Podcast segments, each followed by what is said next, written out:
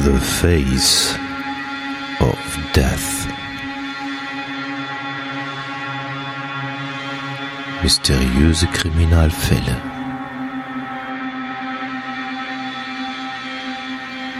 Der Podcast. The Face of Death.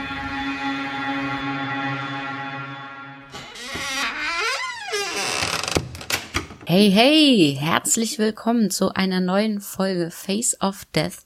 Mein Name ist Bella und bei mir ist der Hatti. Hi, Das Hatti. stimmt nicht. Ich bin ein paar Kilometer weiter, ähm, ähm, was ist das, östlich von dir, ne? Hier vir virtuell. Virtuell. Das wäre ja was, mir. wenn, das wäre ja was, wenn wir mal einen Podcast zusammen in einem Raum aufnehmen könnten. Mega. Ja, oder wir bräuchten so ein, wie heißt das hier, diese, äh, so, so Hologramme von uns. Weißt du, das ist mein Ja. Hologramm bei dir und deins ist bei mir. Oh, technisch, Ja, das wäre next technisch, level. technisch geht das bestimmt irgendwie. Technisch alles möglich. Ja, was ist passiert seit dem letzten Mal? Nicht viel, außer dass man mal wieder gemeckert hat über unsere Aussprache. Aber das verstehen die Leute irgendwie. Was? Die Leute. Nee, echt jetzt? Ja. Habe ich nicht gesehen. Ja, Hab ich nee, gelesen. äh, ich habe es, glaube ich, äh, bei ähm, iTunes. Ist das bei Die- Apple gewesen? Ja, ja. Also ich gucke Ah, da auch okay. schon gar nicht mehr rein. Also es gibt immer positive, negative.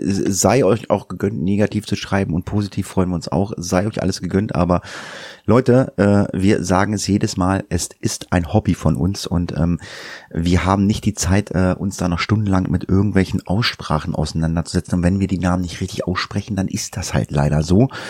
Äh, da muss man damit leben. Ich meine, heute haben wir was Japanisches. Ich meine, Japanisch kann keiner von uns äh, weder in der Schule. Ich glaube, ich habe letztens gehört, das kann man studieren. Also es könnte auch dort sein, dass die Aussprachen vielleicht nicht ganz so richtig sind. Ja, man möge es uns verzeihen. Ich meine, ich lese auch mittlerweile drüber hinweg, was die Leute da dann schreiben. Ich meine, wir entschuldigen uns schon mal im- im Vorfeld. Hey, wir können es einfach nicht besser. Ähm, ja, ähm, aber ähm, die Downloadzahlen äh, sagen uns was anderes. Ähm, wenn uns keiner hören würde, dann wären wir halt nicht äh, in den Downloadzahlen, wo wir uns momentan befinden. Und da sagen wir auch mal immer noch mal wieder ganz, ganz lieb Danke zu. Und den meisten Hörern gefällt's. Deswegen trotzdem Entschuldigung äh, für meine französische Aussprache oder für Bellas französische Aussprache. Es ist halt nicht unsere Sprache. So aber nächste, aber die nächste, die nächste Folge wird Deutsch. Das wissen wir schon. Die Genau. wird, die wird Deutsch. Stimmt. Die wird Deutsch. Äh, wir haben heute, wie Da gesagt, müssen ja, wir mal richtig gerade aussprechen. Wenn wir es da auch nicht schaffen, dann haben wir leider ein Problem. Müller, Meier, nee, die heißen anders. Kriegen wir hin. Ja, kriegen wir hin. Also wir Heute haben, probieren wir es mal mit ja, Japanisch. wir werden nämlich ähm, äh, vorproduzieren müssen. Äh, Bella äh, ist im Urlaub äh, in vier Wochen. Das heißt, aber es kommt definitiv eine Folge, weil wir die vorher aufnehmen werden und die äh, ist äh, definitiv deutsch. Das wissen wir beide schon. Äh, es ist nämlich von unserer Schattenredaktion, dem Funker. Das werden wir dann auch in der, bei der nächsten Folge dann nochmal detailliert äh, auseinandernehmen, was er da gemacht hat. Ähm, äh, weil es ein Fall sein wird, ähm, an den ich mich sehr gut erinnern kann, weil der keine 50 Kilometer von mir passiert ist. Der ist quasi bei mir vor der Haustür passiert. Lange Rede, kurzer Sinn. Wir haben ähm, genug, äh, genug noch äh, ähm, Hausmeisterei gemacht. Ähm, Bella möchte, noch- Bella Ah, möchte ja. nur noch eine Entschuldigung aussprechen äh, für, zur letzten Folge. Äh, das ist Bella äh, unterlaufen, aber ich habe es ich hab's natürlich nicht kontrolliert, weil ich dachte, ah, Bella hat das kontrolliert.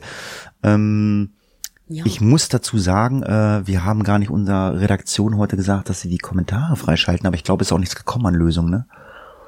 Nee, ansonsten kommen eigentlich auch immer E-Mails bei uns an. Ähm, da habe ich nichts gesehen. Also ich wenn glaube, ihr richtig, wenn ihr, wenn ihr, wenn ihr richtig gelöst habt, löst zum nächsten Mal richtig, aber das machen wir dann später am Ende nochmal, weil wir kriegen ja nicht immer, wenn eine E-Mail kommt, aber wir lassen sie freischalten. Ich habe es verpennt, aber wie gesagt, ich glaube, es ist keine richtige Lösung, es ist überhaupt gar keine Lösung gekommen, meine ich, ne?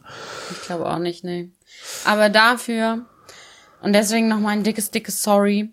Äh, beim letzten Mal habe ich ja die äh, großartigen Gewinner unseres Professor Moriarty-Rätsels ähm, verkündet. Und mir ist da ein Fehler unterlaufen, denn, aufgemerkt, Sarah und Esme, herzlichen Glückwunsch euch beiden. Ihr habt natürlich auch richtig gelöst.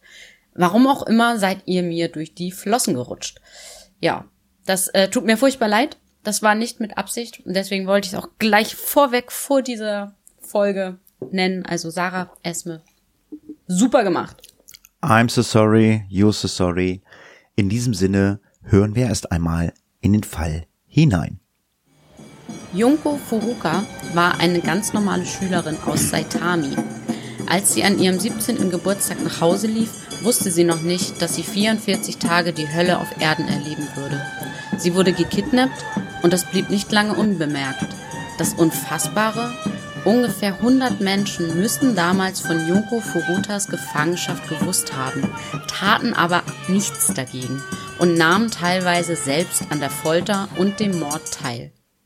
Ja, wenn ihr jetzt den Fall hört, das ist so unglaublich, was man da jetzt, äh, was wir euch jetzt in diesem Fall schildern. Wie ich das gelesen habe, ich, ich konnte das gar nicht glauben. Und äh, wie Bella schon gesagt hat, 100 Menschen waren daran beteiligt, also oder oder Mitwisser. Das ist schon echt eine ganz, ganz, ich sag mal, kranke Nummer. Ja. Fand ich, naja.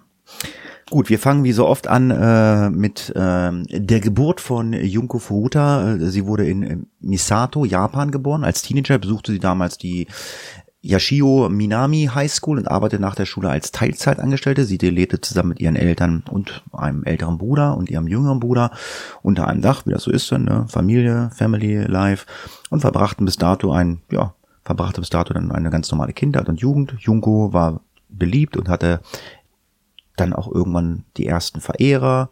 Hiroshio Miyano, einer ihrer Schulkameraden, war damals in sie verknallt und bat sie mehrmals um ein Date. Junko lehnte jedoch ab, da sie keine Beziehung wollte und fällte damit, ohne es zu ahnen, dann ihr Todesurteil. Hiroshia Miyano war Mitglied der Yakuza und schmiedete einen perfiden Racheplan. Yakuza äh, wird euch jetzt mal Bella erklären, hat der eine oder andere vielleicht auch schon mal in irgendeiner Netflix-Folge oder irgendeinem Krimi oder irgendeinem Film mal gesehen. Also Yakuza ist jetzt nicht so ganz unbekannt. Genau, also Yakuza, glaube ich, sagt man, ich bin mir oder nicht Yakuza, sicher, wie Yakuza, die Yakuza. Japaner das aussprechen. Ähm, also auch da sei es uns verziehen, aber ich glaube, ähm, hier in unseren Breitengraden äh, sagt Yakuza, man stimmt, Yakuza. ja, ja, genau. Hm, stimmt. Genau, das ist ähm, so ein Oberbegriff eigentlich für japanische kriminelle Organisationen und deren Geschichte äh, reicht auch schon einige Jahrhunderte zurück. Ähm, sie werden in verschiedene rivalisierende Banden, sogenannte Kumi, unterteilt und von der ausländischen Presse manchmal auch zusammenfassend eigentlich so als japanische Mafia bezeichnet. Also Yakuza äh, ist quasi so das, was die Mafia in Italien damals war. So ungefähr kann man das vergleichen. Und ähm, wer sich fragt, wo kommt denn Yakuza her? Also die Bezeichnung, dieses Ja, Ku und Za ist ähm, die dialektische Aussprache der Zahlenkombination 893. Also es ist quasi 893 auf Japanisch. Ähm, welche in, in Japan ein sehr beliebtes Kartenspiel war. Das ist, wird so ähnlich wie Blackjack gespielt und äh, die Zahlenkombination 893 gilt da quasi als wertlos. Und so sehen sich auch die Yakuza. Also ähm, ja, sogar mit einem gewissen Stolz sagen sie eigentlich, dass die, sie die Wertlosen der Gesellschaft sind. Also so ist dieser Name zustande gekommen. Mhm, genau.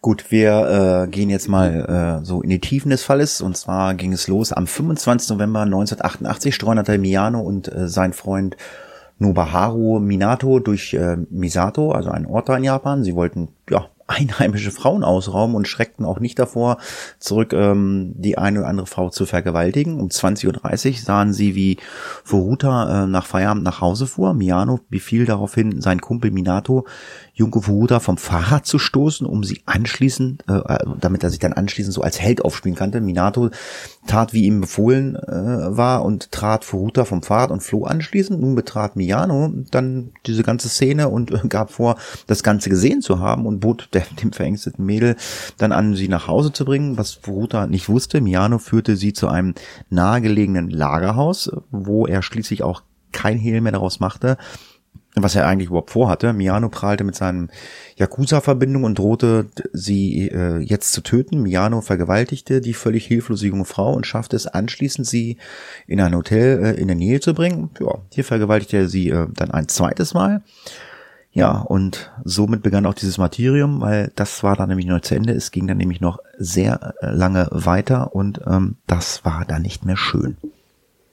Ja, vom Hotel aus rief Miano äh, seinen Kumpel Minato dann, der ihm vorher auch geholfen hat, dann an und rief auch noch weitere Freunde an, ähm, zum Beispiel Joe Ogura oder ya Yasushi Watanabe, ähm, prahlte mit der Vergewaltigung und war halt so, ja, so von wegen kommt mal her, Jungs.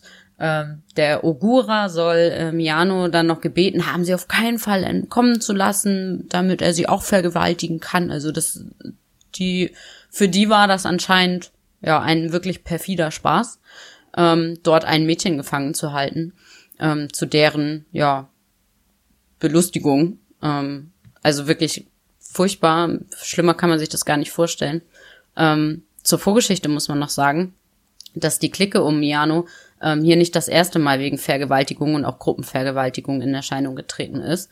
Erst kurz davor hatten sie äh, gemeinsam ein anderes Mädchen entführt und vergewaltigt, die aber anschließend wieder freigelassen. Also die Jungs waren wirklich nicht ohne. Ähm, gegen drei Uhr morgens brachte Miano Furuta dann in einen nahegelegenen Park, in dem dann auch Minato, Ogura und Watanabe bereits warteten. Sie sagten, äh, sagten ihr dann, dass sie wüssten, wo sie wohnte. Ähm, die Info hatten sie äh, von so einem Notizbuch in ihrem Rucksack. Also da hatten die es drauf gesehen, haben dann gesagt, wir wissen, wo du wohnst. Ähm, und ja, haben, haben ihr halt Angst gemacht, haben ihr gesagt, die Yakuza würde ihre Familie töten, wenn sie versuchen würde zu fliehen. Und ja, die vier jungen Männer hatten sie somit dann halt in ihrer Gewalt. Sie war völlig verängstigt und sie brachten Furuta dann schließlich in ein Haus, das den Eltern von Minato gehörte und vergewaltigten sie dort erneut.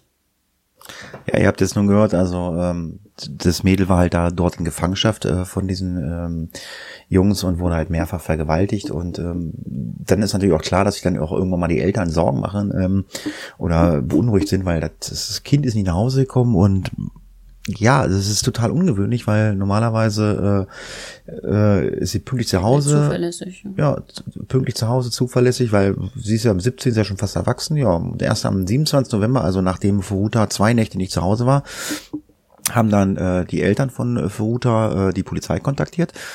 Die hat sich dann natürlich sofort auf die Suche nach dem Teenager gemacht, äh, was äh, den Entführern logischerweise auch nicht verborgen blieb, weil das ging dann so wie so ein Lauffeuer. Ja, um die Fahndung dann äh, stoppen, äh, zu stoppen, äh, zwang die Entführer Furuta äh, ihre Mutter anzurufen. Äh, sie musste sagen, dass sie einfach nur weggelaufen ist, also nicht entführt worden war und äh, zurzeit bei, beim Freund wohnt. Also sie sollte halt ihre Eltern anlügen. Außerdem wurde sie gezwungen, ihre Mutter zu bitten, die Ermittlungen der Polizei zu stoppen, weil na, sie ist ja nicht entführt worden. Sie ist ja nur, sie schläft ja nur beim Freund. Die Gruppe Miano tat alles, um nicht aufzufliegen. Einmal kamen sogar Minatos ähm, Eltern äh, zu dem Haus, in dem sie das Mädel gefangen gehalten haben. Sie zwangen dann ähm, Furuta äh, sich als Freundin eines der Entführer auszugeben. Das war auch erfolgreich, also das hat sie dann wohl äh, verängstigt gut gespielt. Äh, und äh, die Eltern von Minato schöpften ja in dem Fall überhaupt keinen Verdacht. Und äh, ja, haben sie gesagt, ja. ja man sich ja, irgendwie auch Minatus, vorstellen, aber naja. Ja, die Eltern gaben dann aber später an, äh, nicht eingegriffen zu haben, weil sie äh, Mianos äh, Yakuza-Verbindung kannten und äh, Angst hatten, dann es gibt dann Vergeltung, also dass die dann halt auch mit der Yakuza Probleme kriegen. Ja. Ja, und ihr Sohn selbst wurde ihnen gegenüber wohl immer gewalttätiger, weshalb sie äh, sich einfach nicht trauten, äh, diesen Verdacht zu äußern, dass, dass da irgendwas nicht stimmte, um ähm, die Fusch, um ähm, äh, man hat vielleicht so, schon den Gedanken, dass es sich um die verschwundene Junke Fuhuta handelt, aber man hat halt einfach nichts gesagt aus Angst. Und ähm, Minatos Bruder war sich der Situation ebenfalls bewusst und ja, auch der hat nichts unternommen. Also die Eltern haben nichts unternommen und auch der Bruder hat nichts unternommen und ja, und somit ging das Martyrium äh, mit dem Mädel natürlich weiter und ähm, das äh, wurde dann neben ähm, Vergewaltigung, äh, wurde es dann auch äh, irgendwann äh, Folter. Genau. Die ähm, wahrscheinlich war es auch noch in dem Moment möglich, den Eltern etwas vorzuspielen. Hier ist ja nur eine Freundin, ähm, weil das war doch relativ am Anfang. Wenn ihr jetzt gleich hört, was die alles ähm, an Foltermethoden mit der angestellt haben, ähm, ich glaube, also wäre wäre dieser Vorfall irgendwie eine Woche später oder so ähm, gewesen, hätte man der das angesehen, dass da irgendwas nicht stimmt und dann hätte sich wirklich niemand mehr rausreden können. Ähm, aber wir fangen mal von Anfang an. Es wird schon harter Tobak, aber wir versuchen es einfach ähm, euch ganz äh, klar einfach mal runter zu erzählen. Naja. Ähm, ja, ähm, ja, macht sonst aus, wenn es zu schlimm wird. Ähm, Genau, also es ist halt so, dass sie mit ihrer Einschüchterungstaktik dann geschafft haben, die Furuta insgesamt 44 Tage lang in dem Haus der Minatos gefangen zu halten. Also wer sich wundert, die hatten irgendwie zwei Häuser oder so. Also das Haus, es war also jetzt nicht unbedingt Ferienhaus, aber also in dem Haus lebten die nicht, deswegen konnten die da auch so 44 Tage drin bleiben. Ähm, während dieser Zeit wurde sie, wie gesagt, misshandelt, vergewaltigt und eben auch gefoltert. Äh, sie luden einige ihrer anderen Yakuza-Freunde ein und ermutigten sie, Furuta zu quälen. Also der, der Kreis der ähm, Folterer wurde quasi stetig erweitert. Ähm, den Gerichtsverhandlungen zufolge vergewaltigten die vier vor allen Dingen und eben auch ab und an mal andere ähm, die Furuta 400 Mal oder über 400 Mal sogar. Ähm, sie schlugen sie, sie ließen sie hungern. Sie hängten sie teilweise an die Decke und benutzten sie als Boxsack. Ähm, sie warfen ihr Hanteln auf den Bauch. Sie zwangen sie, lebende Kakerlaken zu essen, ihren eigenen Urin zu trinken, ähm, zwangen sie auch vor ihnen zu masturbieren. Ähm, dann führten sie ihr Fremdkörper ein, ähm, in, also zum Beispiel auch eine Lampe ähm, und ein Feuerwerkskörper. Ähm, bei der Lampe war das noch so, das, die war noch eingesteckt, da war eine brennende Glühbirne drin und die haben sie ihr quasi äh, eingeführt und sich darüber lustig gemacht, wie sie leuchtet. Also daran erkennt man mal, welch Geisteskind dahinter steckt. Also krank bis zum geht nicht mehr. Ähm, sie verbrannten äh, ihre Genitalien mit Zigaretten, mit Feuerzeugen, übergossen ihre Augenlider mit heißem Wachs. Ähm, rissen auch ihre linke Brustwarze mit einer Zange ab, durchbohrten ihre Brüste mit Nädeln. Ähm, also da ist wirklich der Fantasie keine Grenze äh, gesetzt gewesen, was die alles mit der angestellt haben. Und ähm, ja, das, das Gute ist, später konnte man einige der Folterer einwandfrei identifizieren. Also eben nicht nur diese vier Haupttäter, ähm, sondern eben auch welche, die auch so noch mitgemacht haben, die in dieses Haus gefahren sind. Darunter zum Beispiel äh, Tetsuo Nakamura und Koichi Ihara. Die waren, ähm, dann, wurden dann auch wegen Vergewaltigung angeklagt, ähm, nachdem nämlich DNA äh, auf dem Körper des Opfers gefunden wurde.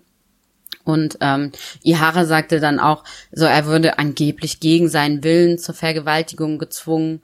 Ähm, also auch das ich kann mir beides vorstellen. Also ich kann mir vorstellen, dass es eine Schutzbehauptung ist. Ich kann mir aber auch vorstellen, dass diese Männer so krank waren, dass sie auch noch zugucken wollten, wie andere sie foltern.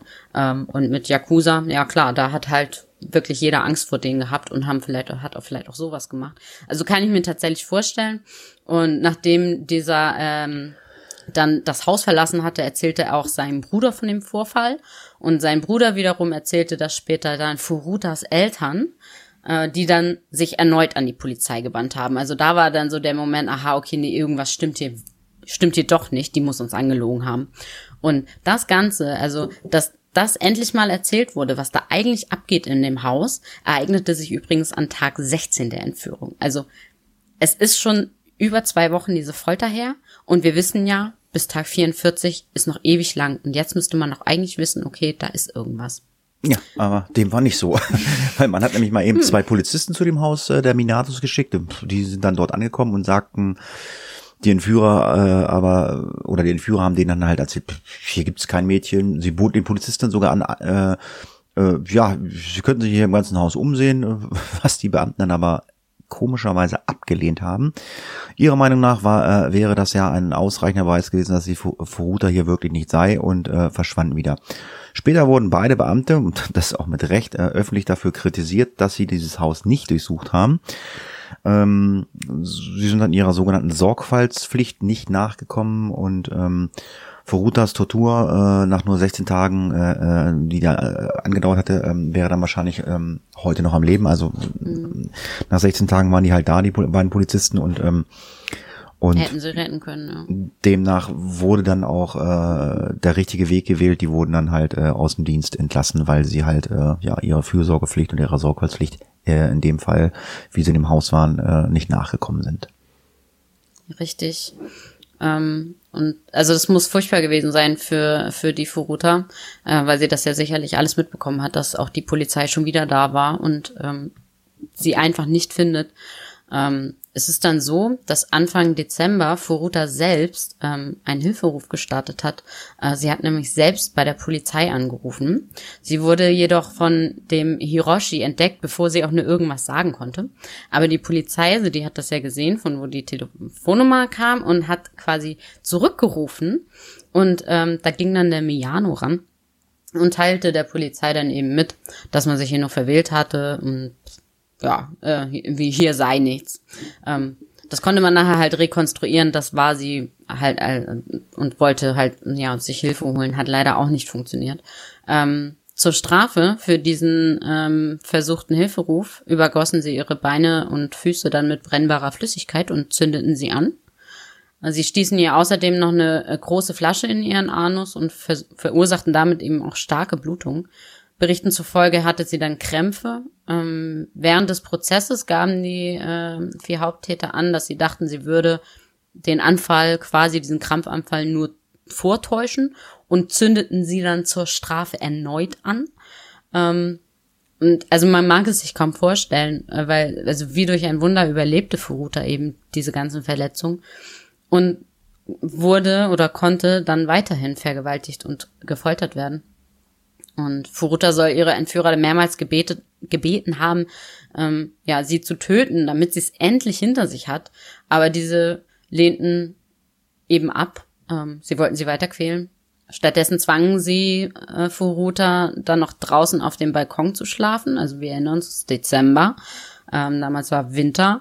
Ähm, also sie musste entweder draußen auf dem Balkon schlafen oder sie sperrten sie in eine Gefriertruhe.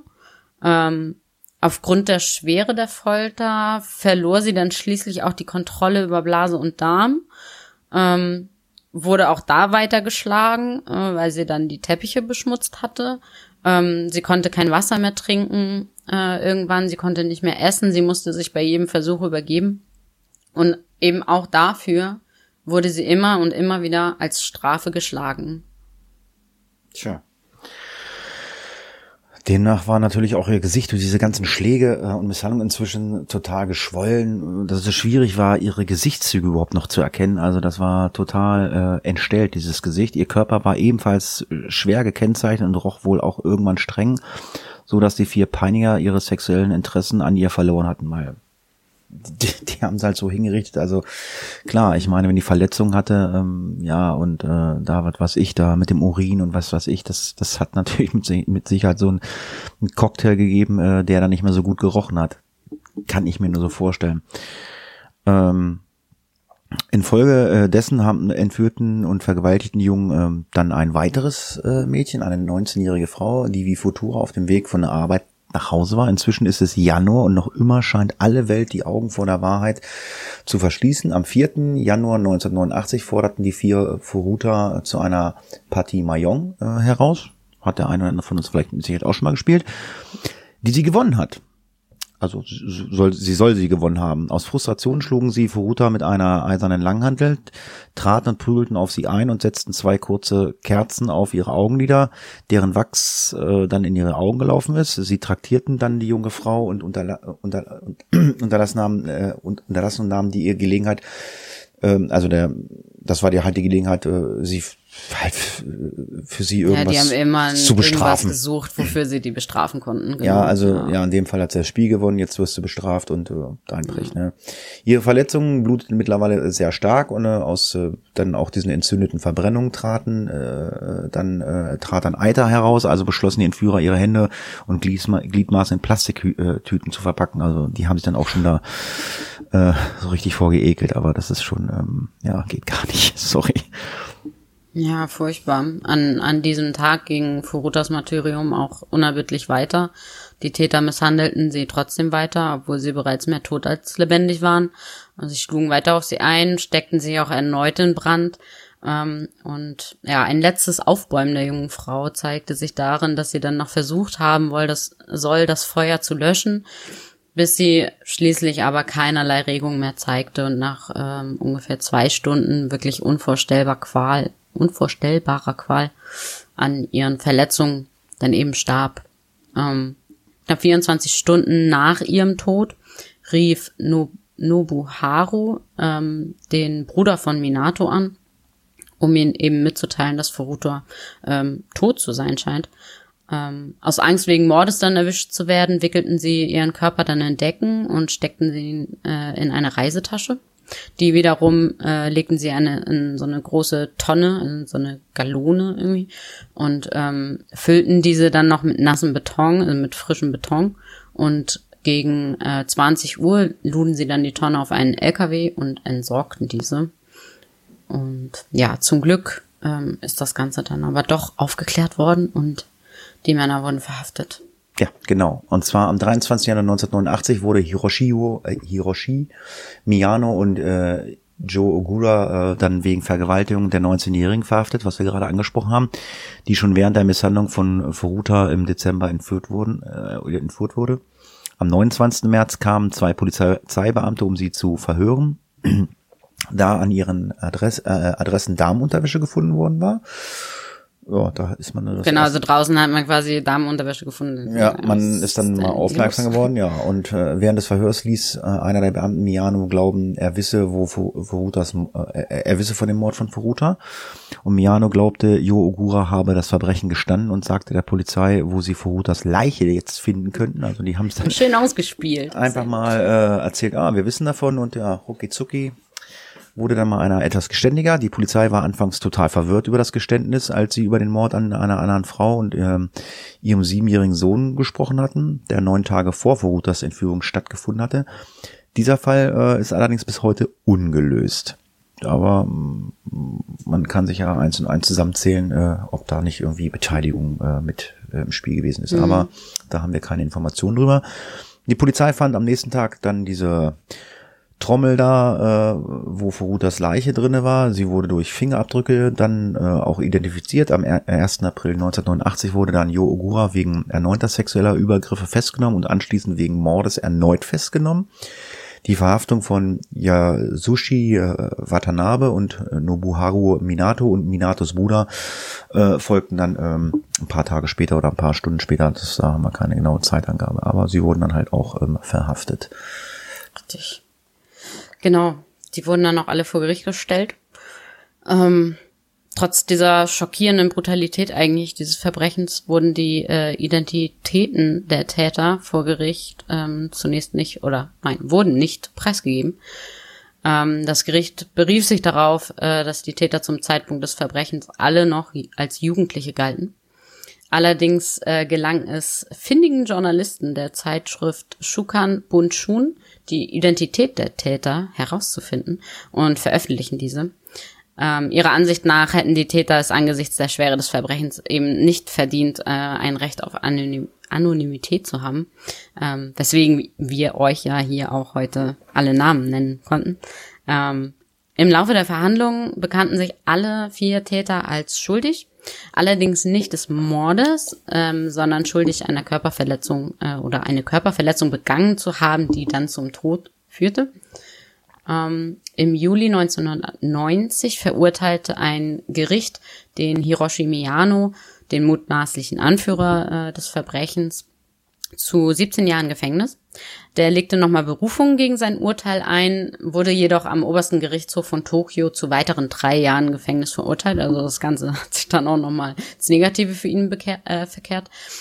Die 20-jährige Haftstrafe dann insgesamt ist die zweithöchste nach lebenslanger Haft in Japan. Und ja, zum Zeitpunkt des Mordes war er 18 Jahre alt. Ähm, nach der Verhandlung soll seine Mutter dann auch noch das, das Haus verkauft haben. Das ist, die ganze Familie ist irgendwie auseinandergebrochen. Und angeblich hat dann die Mutter aus diesem Hausverkauf angeblich den Eltern von Furuta noch 50 Millionen Yen also das ist in US-Dollar sind das, das sind so 425.000 US-Dollar, ähm, soll die Mutter dann der, der, ähm, ja, der Mutter von Furuta geschickt haben. Hm. Tja. Ja, wollte sich vielleicht von ihrer Schuld freikaufen und ich weiß nicht. Wie das so oft ist, äh, wenn Leute ähm, im Gefängnis sind, möchten sie dann auch irgendwann mal Bewährung haben und so ähm, versuchte im Jahre 2004 Miano dann auch ähm, Be Bewährung zu erwirken. Äh, doch aufgrund eines nicht näher bekannten Vorfalls äh, wurde diese abgelehnt. Also da muss noch irgendwas ähm, am Laufen gewesen sein. Da haben wir aber keine Ja. Informationen drüber und ähm, deswegen wurde diese Bewährung abgelehnt. Im Januar 2013, also vor sechs Jahren, also keine drei Jahre nach seiner Entlassung, wurde Miano wegen Betruges erneut festgenommen. Aufgrund unzureichender Beweise wurde er dann später allerdings ohne Anklage freigelassen.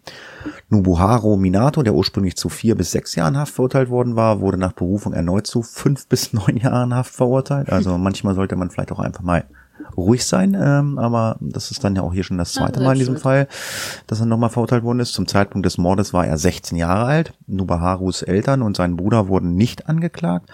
Furutas Eltern waren bestürzt über die Verurteilung der Mörder ihrer Tochter und gewannen dann eine Zivilklage gegen den Eltern von Nubaharu Minato, in deren Haus die ganzen Verbrechen dann begangen worden waren. Nach seiner Freilassung zog Minato bei seiner Mutter dann äh, ein. Genau, dann haben wir noch den äh, Yasushi Watanabe, der ursprünglich zu drei bis vier Jahren Haft verurteilt worden war. Dieser wurde letztlich zu einer Freiheitsstrafe von fünf bis sieben Jahren verurteilt.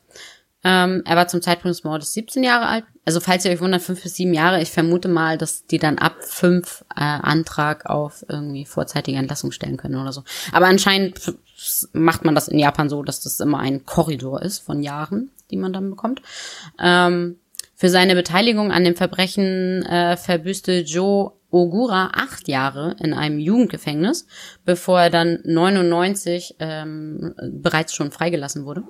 Zum Zeitpunkt des Mordes war er 17 Jahre alt. Nach seiner äh, Freilassung begann er äh, ja, hochmutig mit seiner Rolle bei der Entführung und bei der Ver Vergewaltigung, Folter, Folter ähm, von Furuta zu prahlen. Ähm, Außerdem, also der, der hat so ein ganz gestörtes Verhältnis dazu entwickelt anscheinend. Ähm, außerdem änderte er seinen Namen in Joe Kamisaku.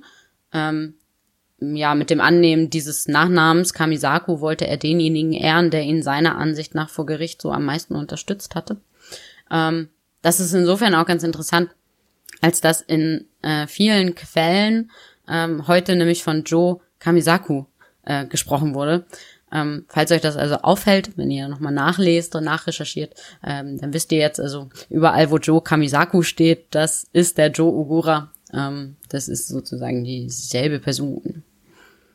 Der ist dann aber auch nochmal Ja. aufs schiefe Gleis gekommen, wa? Ja, Joe begann nämlich nach äh, außen hin äh, ein bürger- bürgerliches Leben und arbeitete in äh, einem Tech-Konzern, geriet aber im Juli 2004 dann erneut wieder äh, mit dem Gesetz in Konflikt.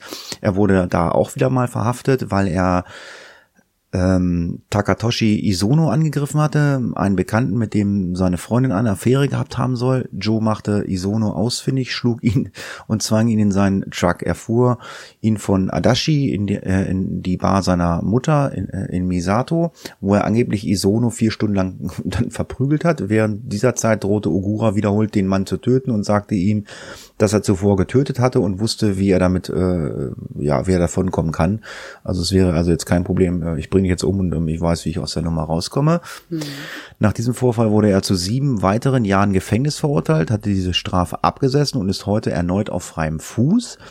Doch nicht nur die Täter kamen weiter mit dem Gesetz in Konflikt. Oguras äh, oder Kamisakos Mutter soll angeblich Furutas Grab zerstört haben, da Furuta das Leben ihres Sohnes äh, total ruiniert hat. Ja, die Frage ist, äh, wer hat da wen ruiniert? Ne? Also Ja, auf jeden Fall.